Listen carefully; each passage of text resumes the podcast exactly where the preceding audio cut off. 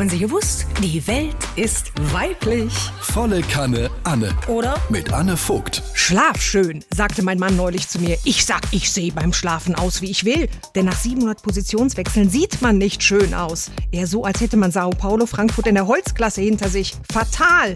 Ja, ich liege nachts länger wach, aber nicht, um mir die Zeit aus dem Tag zurückzuholen, der mal wieder viel zu schnell vergangen ist.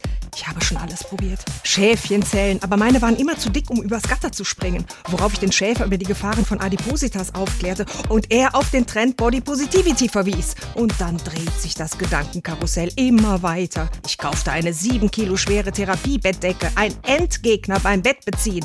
Aber auch dieses Krafttraining ließ mich nicht besser ein- und durchschlafen. Von Schlafzimmer kann bei mir keine Rede mehr sein. Stundenhotel trifft die Sache besser. Meine Nächte verlaufen so, dass ich die ersten 16 Stunden nach dem Aufstehen nicht angesprochen werden möchte.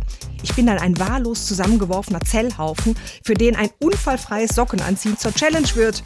Bei jeder Kopfbewegung schwappt eine träge Grütze von rechts nach links. Also ich sag mal so, nach zwei Flaschen Grauburgunder bin ich geistig deutlich prägnanter als nach so einer Nacht. Ein bisschen Schlaf muss sein. Aber wie? Wie wird aus der Nachtwache eine Nachtruhe? Folgte einem Ratgeber. Morgens gurgelte ich mit Leinöl, trank drei Liter stilles Wasser am Tag, machte eine Stunde Sport am Mittag, legte mehrere Kurzmeditationen ein, aß um 18 Uhr bekömmlich und verzichtete im Bett aufs Tablet. Und siehe da, ich schlief. Mein limbisches System dieser Langzeitarbeitslose bescherte mir sogar einen Traum. Ich, die Traumfrau. Ich träumte, mein Bankberater hätte gesagt, Ihr Girokonto ist voll. Bitte eröffnen Sie ein neues. Tja, und da war ich wieder wach.